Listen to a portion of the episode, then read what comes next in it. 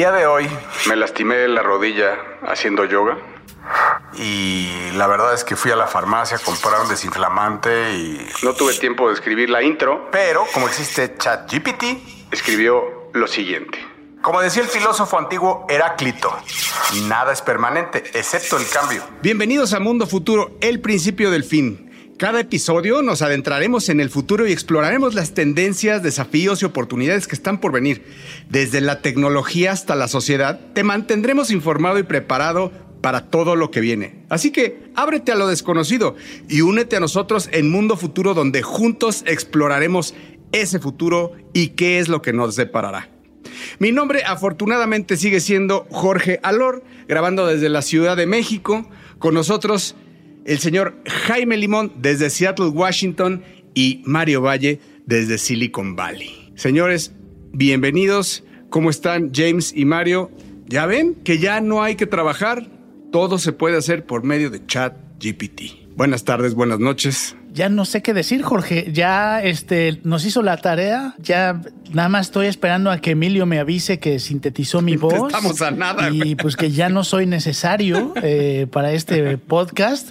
O sea, estamos a nada. Estamos a meses de que ya no hablamos de años. Ya el mundo futuro, ya no sé si le vamos a decir el mes futuro o ya no sé qué vamos a hacer, pero ya nos alcanzó y está por rebasarnos por la derecha. Lo que hay que hacer, mis hermanos, es seguir siendo un pinche majadero de barrio como yo para que el chat GPT no pueda ser capaz de imitar mi vulgaridad. Bienvenidos y bienvenidas cabrones a este podcast. A ver, chat GPT, imítame pedazo de inteligencia artificial. te la firmo, ¿eh? No lo retes. No te preocupes, nada más le vamos a pedir que cuando iba a decir groserías, un sonidito que lo censure para que la gente se imagine la grosería y ya estamos. Déjenme empezar diciendo lo que sucedió en el mes de enero alrededor de lo que hemos venido platicando ya sobre la explosión, el golpe del asteroide de y que ahora sí, ahora sí se va a sentir como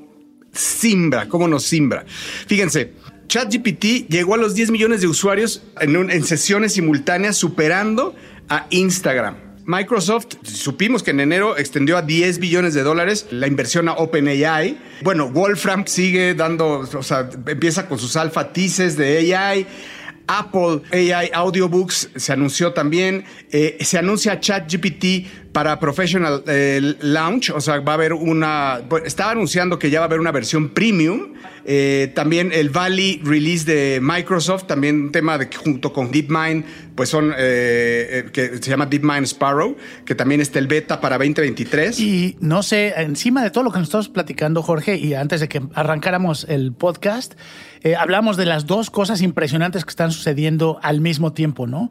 Por un lado, toda la gente que a lo mejor está triste porque ya no puede generar eh, o meter inversiones en cripto, porque cripto está de, capa caída en estos momentos, pues mucho de ese dinero se está yendo a AI porque eso es inmediato, ¿no?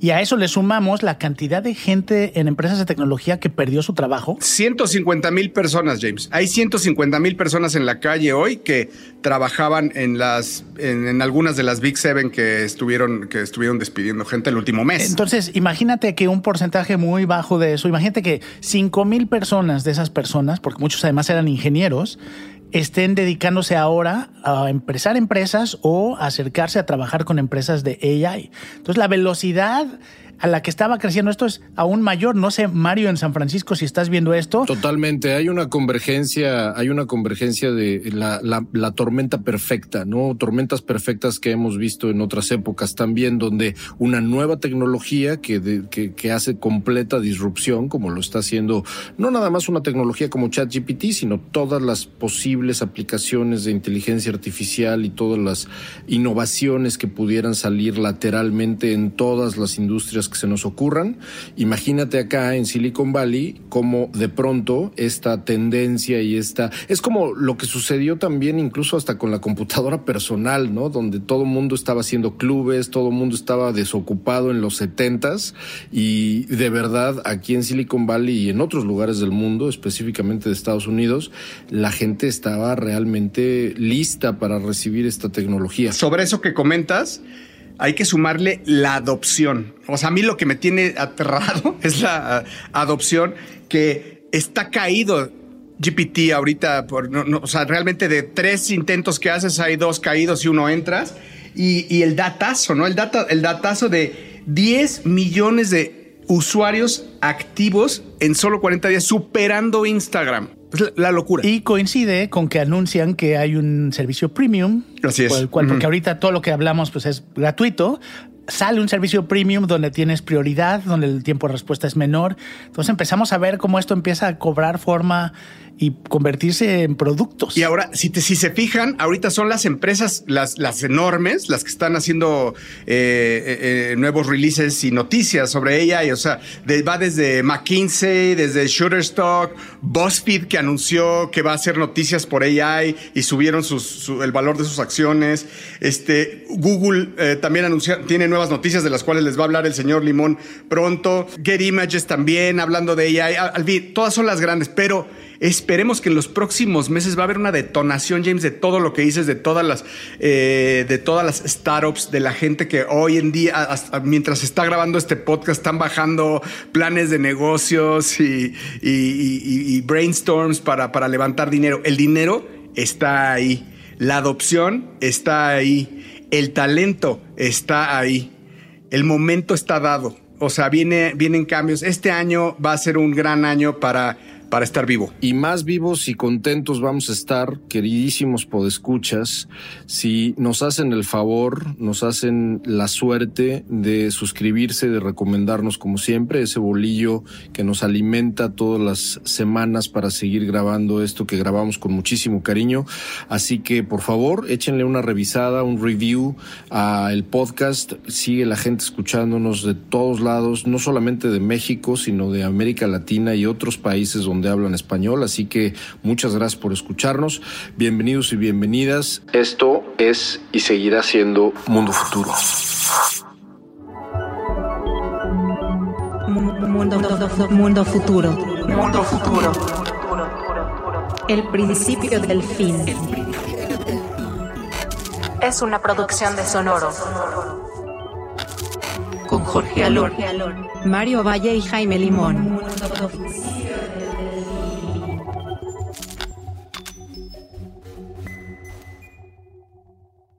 Bueno, y para arrancar con nuestro primer tema el día de hoy, como mencionó Jorge, he estado yo viendo algunas de las noticias que están saliendo alrededor de Google. En episodios pasados habíamos dicho, bueno, Google lleva años desarrollando estas tecnologías y no hemos escuchado nada. Ya se están poniendo nerviosos, ¿no, James? O sea, ya hay gente nerviosona, la acción está ahí como que, no, o sea, pero yo sí creo que tienen algo tan, tan grande que se están esperando un poco para hacerlo bien y creo que es correcto. Yo creo que tienen muchas cosas y el tema y lo que, lo que compartieron ahora te da una idea de por qué no han soltado algunas de estas cosas.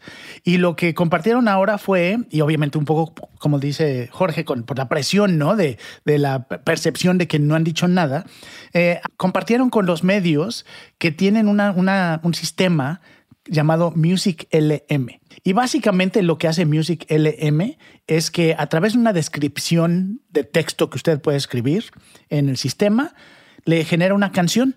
Genera una canción eh, original, es decir, no está tomando, sí tiene sus referencias como todos los sistemas de AI, pero es una, es una canción eh, que lo único que usted requiere hacer es decirle instrumentos, ritmo, temas, puede decir inspirado en cierto artista, puede decir que tenga voz, no tenga voz.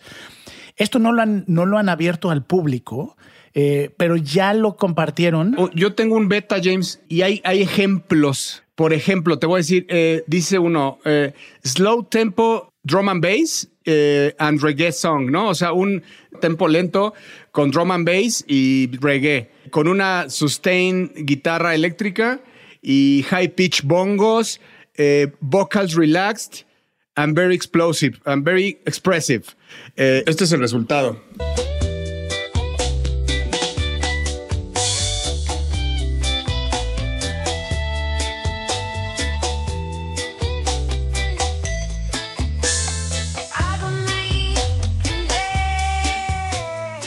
Es un ejemplo, es, es, un ejemplo. O sea, lo que les quiero decir, eh, lo que te quiero decir, James, es cómo le dictas, ¿no? A ver, quiero una guitarra slow tempo con drum and bass de reggae, este, una guitarra sustain, high pitch bongos y, este, y, vocales relajadas. Mostraron algunos ejemplos que son las la parte pública, pero a ciertos productores de música ya les dieron una demo en privado y salieron espantadísimos porque la calidad y el nivel de producción que puede generar esta aplicación es como si meses de trabajo de un productor, de un creativo, de, este, de músicos. Y es un poco lo mismo que ha sucedido con los ilustradores también, lo hemos estado platicando mucho, ¿no? O sea, ¿crees que acabe esto en mayor calidad de la música, mayor inspiración? O sea, por supuesto, yo creo, ¿eh? Creo que no va a terminar con los creadores de la música.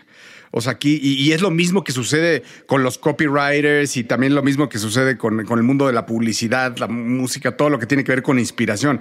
Va a mejorar la calidad, a cambiar el panorama de como lo conocemos hoy, seguro. Eh, o, los hará más eficientes. Oye, James, pero alguien se espantó y dijo qué, o sea, cuáles fueron como las declaraciones o las razones que dijeron. Bueno, lo primero que dijeron es esto no lo hagan público, ¿no? O sea, les, les, les preocupó la posibilidad de que su estilo personal de música, ya sean productores o escritores o intérpretes, eh, fuera fácilmente, y es lo que estamos viendo con la parte de diseño, ¿no? Eh, fuera fácilmente emulado por los sistemas. Y entonces, como dice Jorge, no es que los reemplace al 100%, ¿no? La gente, si Taylor Swift saca una canción nueva, pues no hay nada que se le compare en cuanto a los seguidores y el impacto pero se convierte en competencia. Entonces, si no eres una marca, si no eres un eh, músico, un productor muy conocido, de pronto tienes competencia con absolutamente cualquier persona que tenga acceso a esta aplicación, ¿no? Porque ya no necesita de ti, de tu experiencia para crear algo que pueda sonar como lo que haces. Probablemente, no sé si de la talacha, James. O sea, es como, como cuando apareció, imagínate, vámonos a los noventas cuando apareció el clip art y los ilustradores decían, ¿qué? ¿Qué es esto? Este, ciento y tantas mil imágenes en, en outline para que la gente haga, este, estamos fritos, ¿no? Este, o cuando aparecieron los image banks, eh, ¿Qué es lo que sucedió? O sea, o los, los, o, los programas para hacer, hay copies, para hacer copies y para hacer logotipos en automático desde hace muchos años.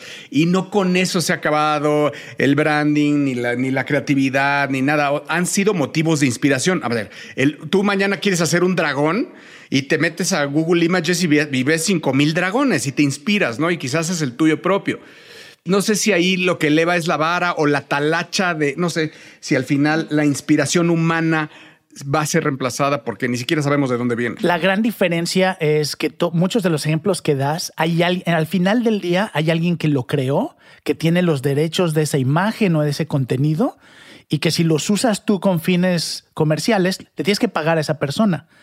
Eso lo eliminan no a fuerza, porque lo que estamos viendo es que lo están ofreciendo como servicios y eso ya existe, pero va a ser todavía más impactante, donde tú dices, yo me suscribo a un servicio que tiene X cantidad de música que puedo usar libre de derechos. ¿No? Y tú pagas el servicio. No pagas la canción, pagas el servicio.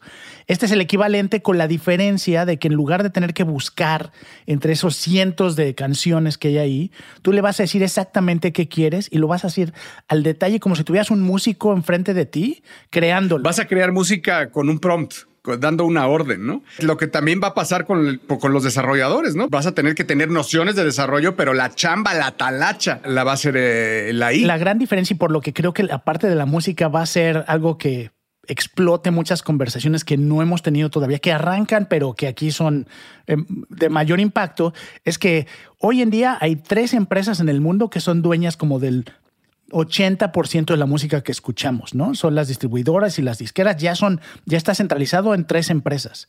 Esas empresas les encanta litigar. Por no decirles, les encanta estar chingando, ¿no? A ver dónde. De eso viven, de eso viven. Les encanta el dinero. Y si algo suena que es suyo, entonces imagínense este, en un medio donde además la complejidad de quién es dueño de qué cosa, porque en la música hay derechos de el autor, el intérprete, el escritor, hay muchísima gente involucrada, todos tienen cierto derecho.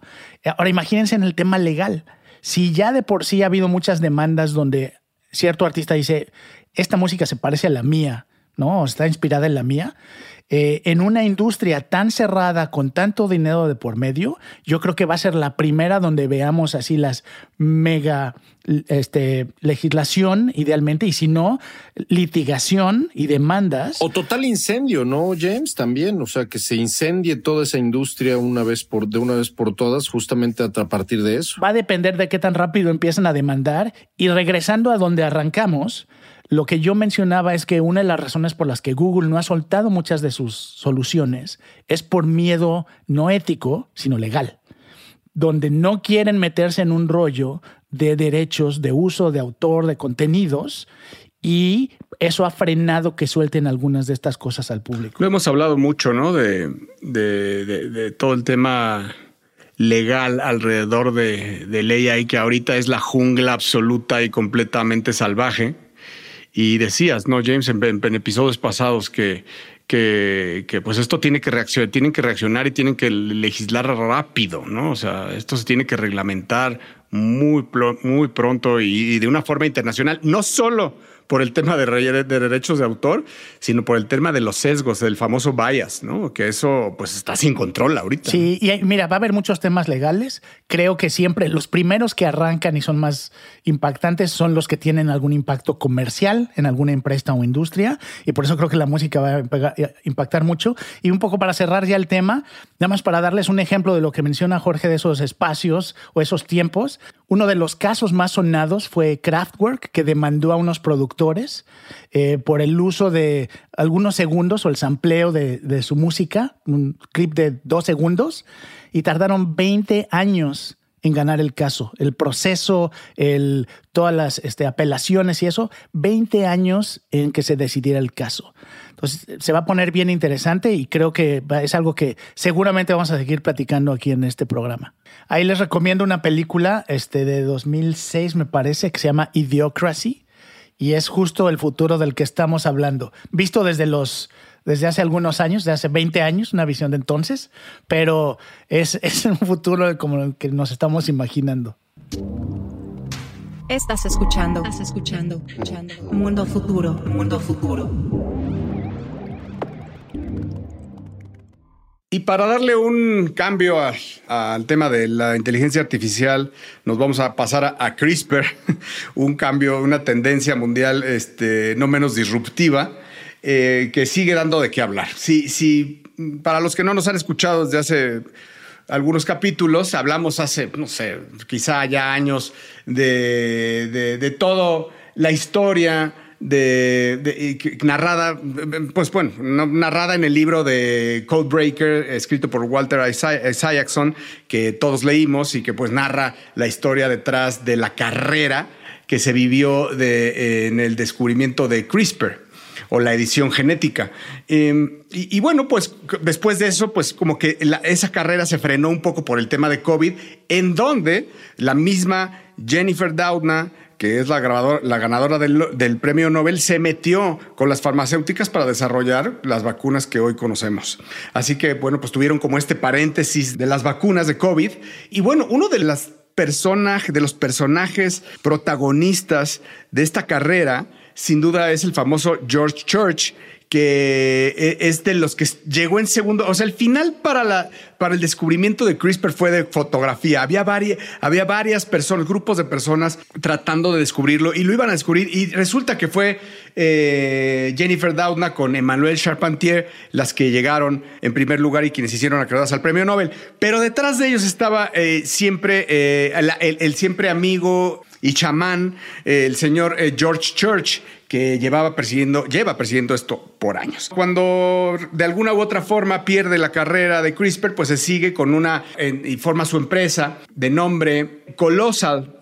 Y ya habíamos hablado de Colossal o, Colosal, eh, que, que lo que había prometido Church era que iba a revivir al mamut lanudo y al tigre dientes de sable, que es un proceso largo. En eso están, no ha desistido de eso pero eh, vuelven a estar en los headlines ahora porque pues resulta que ahora quieren revivir a un pájaro y, es el pájaro, no al que Mario le gusta, que es el pájaro de las 700 voces, ni el pájaro con suelas de hule, ni todos esos, sino es el pájaro dodo. O el ave, el que es favorito de Jorge, que es el ave que acostumbra a incendiar campos de mazorcas. ¿Y esa cuál es? Es el pájaro quema maíz. Ah, ese pájaro es tremendo. ¿Cómo podemos sí, ir sí. de, qué bárbaro, me impresiona, cómo podemos ir de conversaciones aquí súper elevadas y del futuro A Tepito, al en un barrio. segundo. Regresamos rápido a los orígenes, Al al barrio, a, Tol- a las calles de Lindavista y Toluca. A los- exactamente. La cabra tira al monte, dice el, dice el dicho. Y bueno, el- eh, en esta vez es el pájaro dodo. ¿Se acuerdan del dodo? O sea, el, ¿se acuerdan que había hasta una frase que era el último de los dodos? Bueno, el dodo se, se- se extinguió en allá por 1800 y es un pájaro de un metro de alto. Este pájaro grande, este, como los que le gustan a Mario, ¿no? Ya, bueno.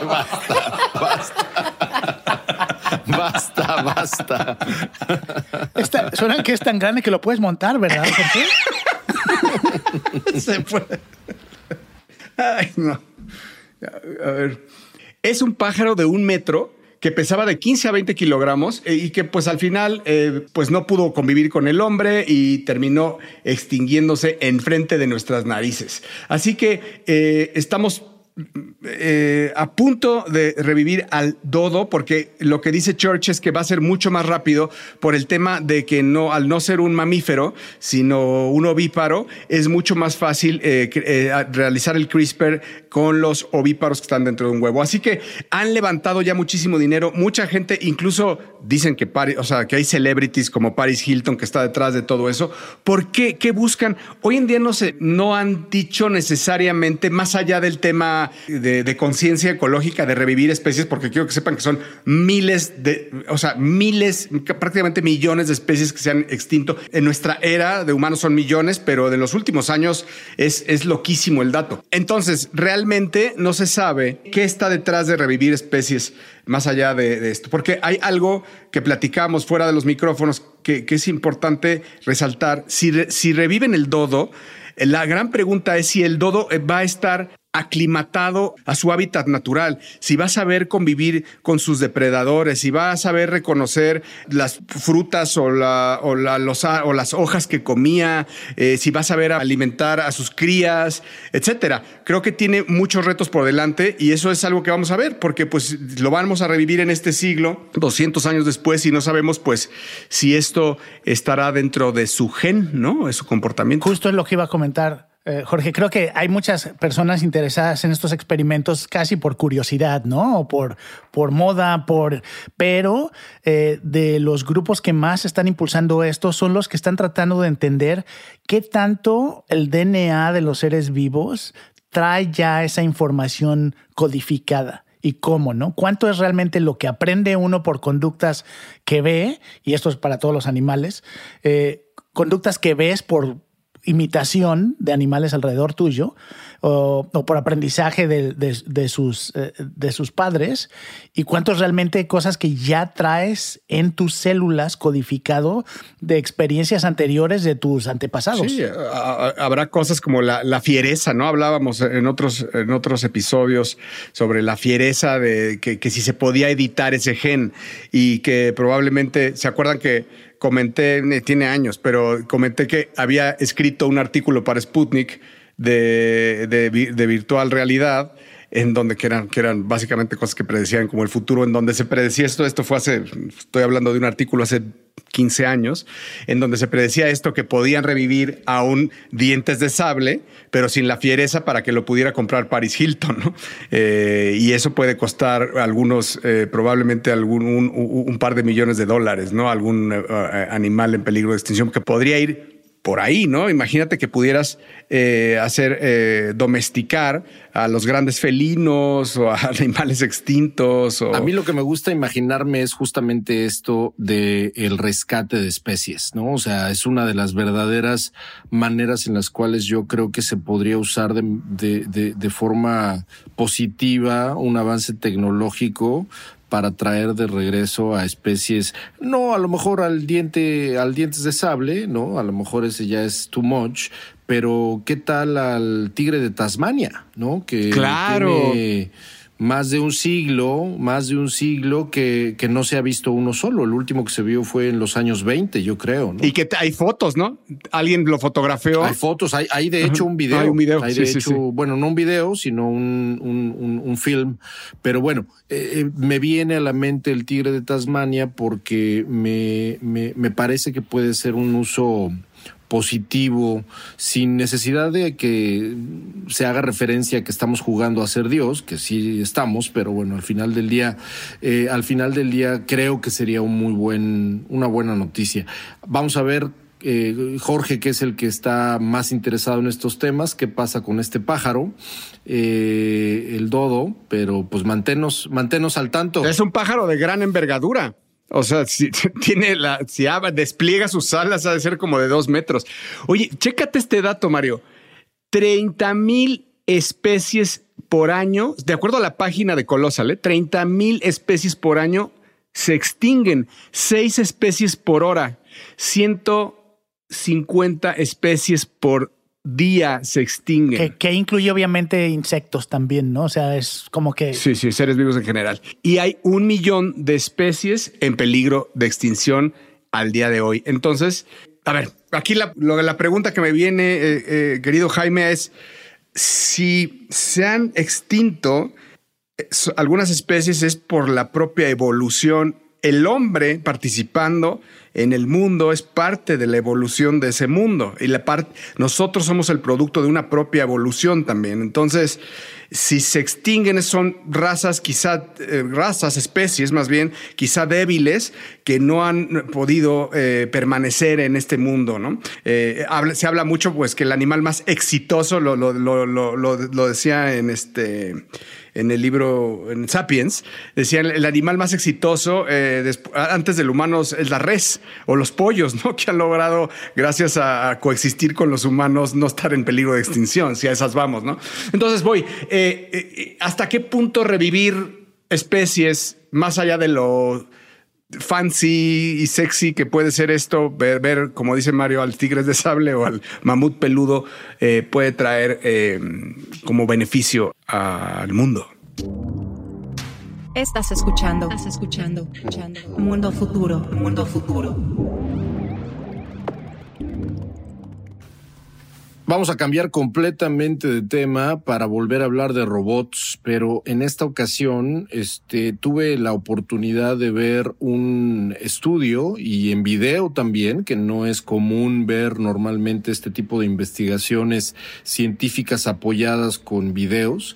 Un video impresionante, cabrón. Me estábamos platicando antes de comenzar a grabar, Jaime, que también lo vio. Un video verdaderamente impresionante que voy a tratar de describirlo. La cuenta de Twitter de Mundo Futuro lo tuiteará en su momento, pero imagínense esto. Imagínense un video que está tomando en close-up una especie como de cárcel o pequeña jaula de plástico eh, que tiene dentro a un humanoide pequeñito como Lego una persona como una persona de los juguetes Lego que todos y todas que están escuchando esto conocen. Imagínense de pronto que el video comienza a correr y este muñequito empieza nada más y nada menos de la nada a derretirse, a hacerse completamente líquido. Y esta masa líquida que termina de derretirse y queda encima del piso dentro de la jaula empieza a avanzar y en ese avance se escurre literalmente por uno de los barrotes y sale de la jaula esta masa licuosa con un metal y de pronto para por si eso no era suficiente impresión, esa misma masa que está derretida empieza a solidificarse de nuevo y toma de nuevo la misma forma que tenía que era la del humanoide o del muñequito del Lego. Damas y caballeros, estoy hablando nada más y nada menos, si la gente que está escuchando se acordará o le vino la cabeza, del T-1000. El T-1000 o el T-1000, que era este robot maligno que salió en Terminator. De Mercurio. Como de Mercurio Imagínense eso, eso es lo que se logró en China, una universidad china que verdaderamente logró este, este, este breakthrough. Déjenme hablarles de manera un poco más técnica de qué se trata esta, este experimento. Este es un metal que se llama gallium. El gallium es un metal que se funde o se derrite a los 30 grados centígrados, que son los más o menos 86, 87 grados Fahrenheit. Es decir, a una temperatura muy, muy baja, este, este metal es capaz de fundirse, nada más que también a esta a este, a este metal o a esta composición metálica se le puso unos elementos y unas partículas magnéticas que son justamente el corazón de esta investigación científica. Este tipo de robots que por sus siglas en inglés son MPTM, que quiere decir Magnetoactive Phase Transitional Matter o materia magnetoactiva de fase transicional, MPTM, estos robots se quedan sólidos, por ejemplo, como lo dije, lo dije en el ejemplo de video, en un momento a temperatura ambiente y en el momento en que la temperatura alrededor de ellos se convierte en 30 grados centígrados, se derrite, pero le cede el control a las pequeñas partículas magnéticas que son en realidad las que hacen posible el movimiento y la reconstitución. Algunos usos impresionantes que se puede imaginar y que se presentan y se describen en el documento y en el paper pero los posibles y las posibles aplicaciones y tareas que se le pueden dar a estos sistemas o a estos robots pueden ser infinidad, ¿no? Una tiene que ver justamente con temas de reparación o con temas que tienen que ver con cómo una materia líquida puede meterse, por ejemplo, en estructuras que están fallidas o en estructuras que necesitan algún tipo de compostura, pequeñas, medianas o grandes, y que este robot o estas partículas sean capaces de reconstituirse del otro lado en donde las herramientas o lo único que puede pasar del otro lado es una pequeña cámara, a lo mejor humana, pero no puede haber movilidad y no puede haber manipulación. Esa es una de las aplicaciones. Oye, Mari, yo vi el video, pero ya no chequé bien. No sé si tú pudiste ver. Esto es, obviamente, es todavía controlado, no es autónomo, sino que recibe órdenes o es controlado bajo algún sistema por alguien, ¿no? Eh, pero el futuro es que estas cosas con suficiente iniciativa pudieran ser autónomas? Exactamente. Eh, inicialmente estas partículas son magnéticas que efectivamente, como bien lo dijiste, lo que hacen y requieren es que haya una especie de entidad externa o exógena que, lo, que la controle, ¿no? Pero justamente una de las intenciones que, existen, eh, porque ojo, para que se pueda reconstituir esta materia otra vez en el muñequito Lego, en realidad también las partículas magnéticas, por eso se llaman magnetoactivas, las partículas magnéticas en sí mismas ya traen instrucciones de cómo volver a reconstituirse para volver a tomar la forma que tenían. Esa es la parte que me quedó, que me dejó verdaderamente eh, sorprendido, porque no me sorprendió tanto el ver que una materia fuera solita se fundiera y saliera, incluso se moviera sola y saliera de la jaula. Pero en el momento en el que ves que se vuelve a reconstituir en exactamente la misma figura que tenía, ahí es donde yo dije, ahí ya nos llevó la chingada. Está hasta te podría decir creepy el video. Estaba viendo una entrevista con Li Ling, que es el, el, pues como el jefe del laboratorio de Liquid Metal, robots en, China. Y, vaya, lo que muestran es eh, una de las ejemplos que ponen que no sé, de verdad es que no, no sé qué tan real sea, no, no, no los queremos malinformar, pero de un, de un charco piensen en un charco como de tal cual parece metal líquido, como si fuera mercurio, y del mercurio emerge un cráneo humano, como de, de, Terminator. De Terminator está el charco y de repente empieza a configurarse un cráneo humano hasta que llega a, y se usa todo el, todo el, todo el charco, es, parte del cráneo humano que queda hecho de, metal, o sea, la pieza final es, es, como de metal. Viene, viene en la entrevista que le hacen a este dude. La característica que más me impresiona justamente es esta, esta característica o naturaleza de lo, lo que se dice en inglés self-assembly, que es que solitos se vuelven a ensamblar. ¿No? Con esta, con esta capacidad magnética, este tipo de partículas lo que hacen es volver a organizarse de tal manera que convierten, que convierten al objeto líquido en objeto sólido y viceversa. Esa es la parte que está impresionante. Como bien dijo Jorge, el laboratorio es un laboratorio de Sensor Technology and Biomedical Instrument School of Biomedical Engineering. La universidad es la Sun Yat-sen, que me suena de la época de la secundaria. Alguien, seguramente alguno de mis maestros me enseñó quién era Sun Yat-sen, pero no me acuerdo. Eh, y hay un montón de investigadores, todos ellos y ellas por lo menos de nombre, suenan a que son chinos. Y menciono esto porque rara vez se considera a la investigación china como 100% original, ¿no? Mucho también en la parte de manufactura y en la parte de desarrollo tecnológico se ha apuntado a la academia china como una academia que intenta imitar siempre cosas que están sucediendo en el mundo occidental. Este no es el caso. Este es un estudio original en China que puede ser completamente revolucionario alrededor de estos pequeños robots magnéticos. Completamente revolucionario. Bueno, pues eh, muchas gracias por escucharnos. El tiempo llegó a su fin. Eh, si nos gusta seguir en Twitter estamos como arroba Benny, arroba Mr. Lemon y arroba El Padrino. Muchísimas gracias por escucharnos. Una, esto fue una producción del señor Emilio Miller. Nos escuchamos en una semana. Buenos días, buenas tardes, buenas noches en el futuro. Esto fue Mundo Futuro, el principio del fin.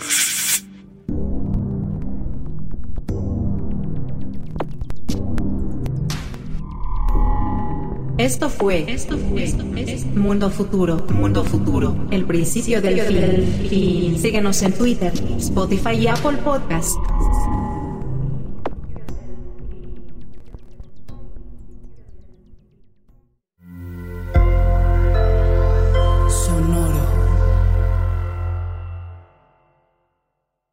Guys, it is Ryan. I'm not sure if you know this about me, but I'm a bit of a fun fanatic when I can. I like to work, but I like fun too. It's a thing. And now the truth is out there. I can tell you about my favorite place to have fun. Chumba Casino. They have hundreds of social casino style games to choose from with new games released each week. You can play for free anytime, anywhere and each day brings a new chance to collect daily bonuses. So join me in the fun. Sign up now at ChumbaCasino.com. No purchase necessary. BGW. Void were prohibited by law. See terms and conditions. 18 plus.